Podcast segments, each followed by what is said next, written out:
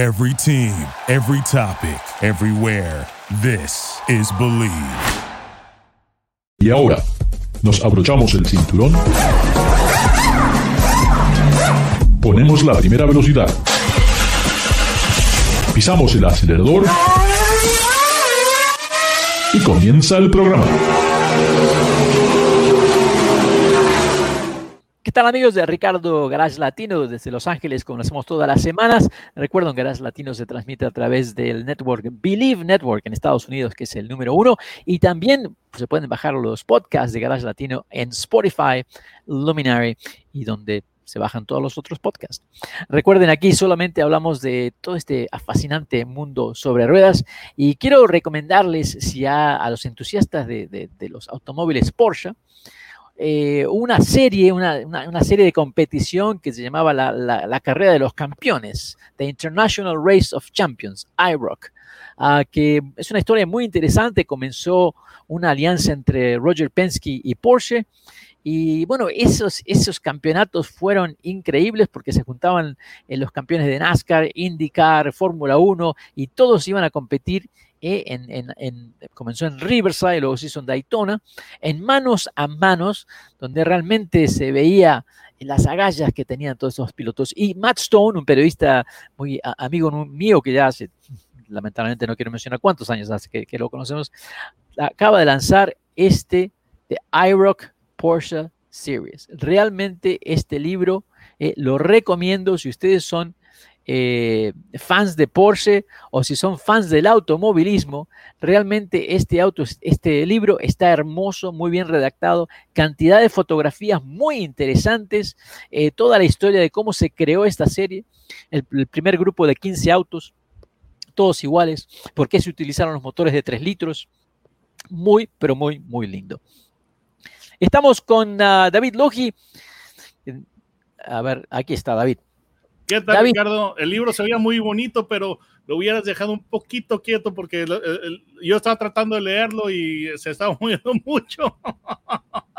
Ándale, así sí. De IROC Porsches. Perfecto, así sí se puede leer. Wow, qué, qué lindo. Eh, es un libro de tapa dura que le llaman como Coffee Table Book, muy lindo, muy bien redactado, muchas fotos, muy, muy lindo. Y creo que para los apasionantes de Porsche tienen que tener ese, este, este, este libro. Muy, muy lindo. Eh, David, de Porsche saltamos a los camiones y lo que me llama la atención, como mencionamos antes, eh, Hyundai acaba de anunciar que ya está poniendo 30 camiones con celdas de hidrógenos eh, en, en, en, una, en, una, empresa en el norte de California.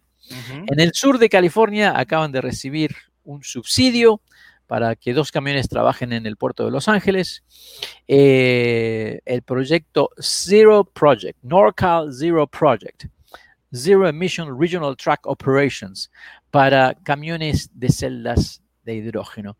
Estas, estos 30 camiones eh, empiezan a recorrer las carreteras de California en el año 2023, o sea, estamos a prácticamente a un año. El segundo semestre.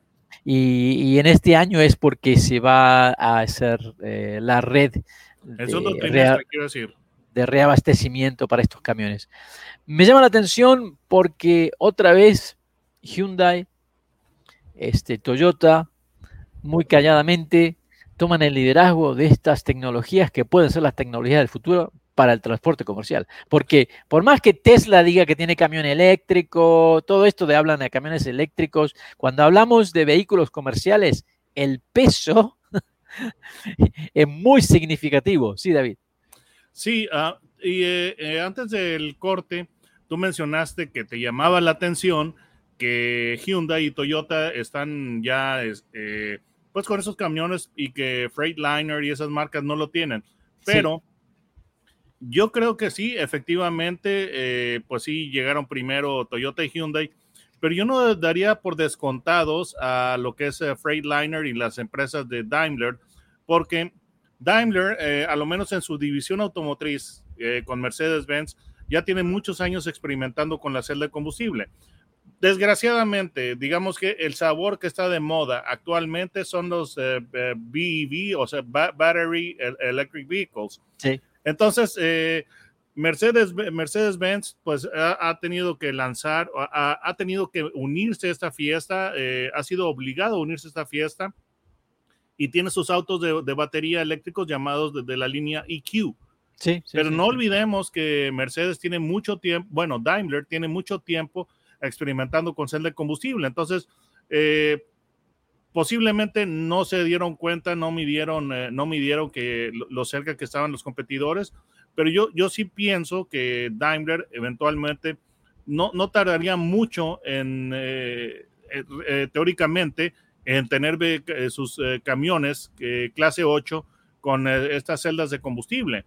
Y honestamente, yo sigo insistiendo que esta es la, la solución a futuro, la, la más, la más sensible, la más sustentable, porque están, están ahora viendo todo, toda, todo, todo intento desesperado por eh, construir una red de recarga para autos eléctricos.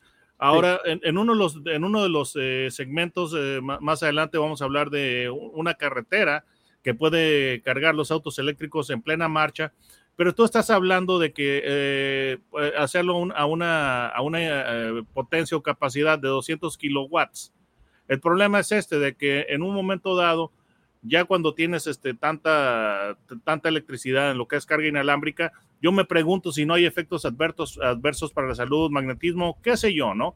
Ah, Entonces, bueno, eh, ya sabemos que obviamente la radiación de, de los que emiten estos autos eléctricos, ya se han realizado estudios donde parece que hacen daño a la persona Así que por eso es que el Ford Mach-E tiene las baterías atrás y no las tiene debajo del conductor. Eh, ya parece que estos estudios no, se están, no están siendo bien recibidos por los fabricantes, obviamente, pero parece que sí hay algunos efectos eh, negativos con toda esta radiación de estas tremendas baterías que prácticamente uno va montado encima de ellas. Más que nada, lo, que a mí me, lo que a mí, eh, lo, que yo me pregunto es si es con carga inductiva no hay efectos este, adversos para la salud.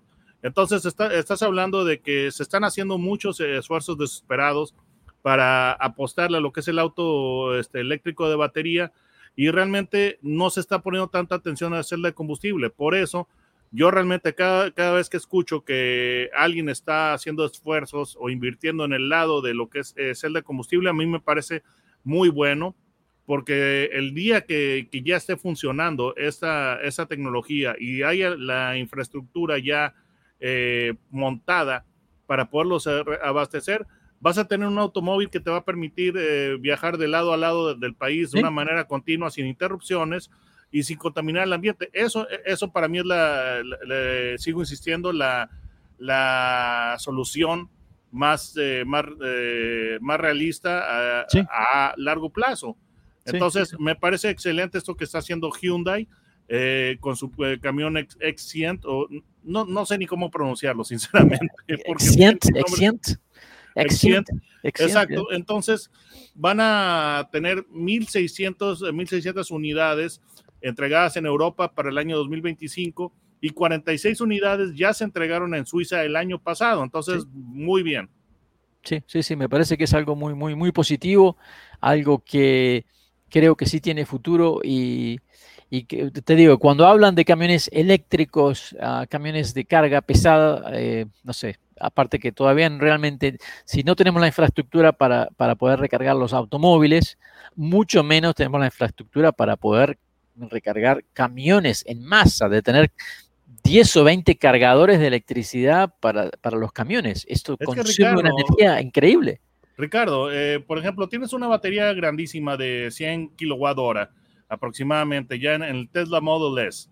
Te está dando aproximadamente poquito más de 300 millas de eh, autonomía. Es una batería enorme, pero un, Tesla Model S no está cargando las toneladas de, eh, no, transporta las toneladas de carga que un camión de clase 8. Entonces, Exacto. honestamente, yo no creo que la tecnología está ahí todavía y creo que le falta mucho para que tú puedas eh, tener transporte pesado eh, basado, basado en, eh, en, baterías, ¿sí? En, autos, en vehículos eléctricos basados en batería. Entonces, esta alternativa de, de, lo que es la celda de combustible para mí viene a validar el concepto de que es la, es la mejor solución a, largo plazo. Y como te digo, eh, cero, con, cero, cero emisiones contaminantes, de hecho, emiten vapor de agua. Sí, sí, sí, sí, sí, por eso que tiene un montón de, de, de, pluses que, que, lamentablemente no sé por qué no todos los fabricantes están detrás de esta tecnología en masa,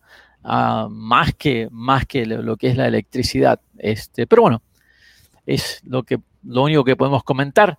Eh, mientras tanto, yo creo que los autos híbridos, ¿ah? este, eh, de, de, los, los plug-in uh, híbridos, todo eso creo que son una mejor alternativa a ese futuro que totalmente el auto eléctrico. Um, de hecho, el problema es este, de que pues tienen, ya tienen una fecha de expiración los, los autos eh, híbridos, porque pues eh, se, están, se están basando en el motor de, de, combustión interna. Entonces, tristemente, pues tiene una, una fecha de, de, expiración. Pero no sé si vamos a llegar, honestamente.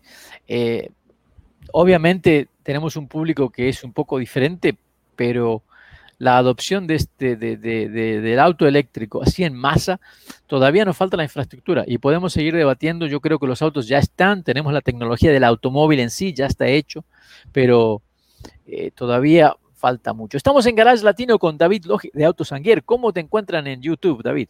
Simplemente pongan, pongan mi nombre, el que está en la pantalla, David Logi, y les va a aparecer inmediatamente en el, en el buscador eh, de, de, de, YouTube mi canal.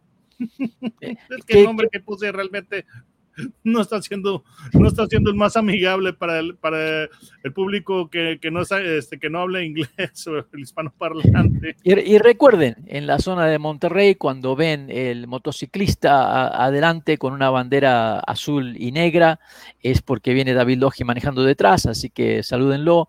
Eh, nos comentan que ya te, te, te, han visto varias veces con los escoltas policías, uh, policiales eh, a través de la ciudad por las altas velocidades en las que prueban los automóviles. Así que te mandamos un... un, un, un ya, ya, estaba a punto de decirte que, que, no soy Luis Miguel, que soy David Logi. no se vayan amigos, ahora les quiero contar un poquito de lo que fue mi semana con, el, con la nueva Bronco, que realmente me dejó pensando. Un vehículo muy interesante. Eh, yo creo que finalmente hoy por hoy de lo que está en el mercado en Estados Unidos es lo más cerca que está a un Jeep o puede ser que sea mejor que el Jeep, no sé, en papel parece que sí, pero estamos en Garage Latino con David Logi de Autos ya regresamos. Gracias por participar con nosotros. Garage Latino sale al aire por la cadena nacional Believe Network. Visita la página garagelatino.com, dale un like a Facebook de Garage Latino y envía tus comentarios. Garage Latino está disponible en iHeartRadio, TuneIn, Stitcher, iTunes, Luminary y por supuesto Spotify.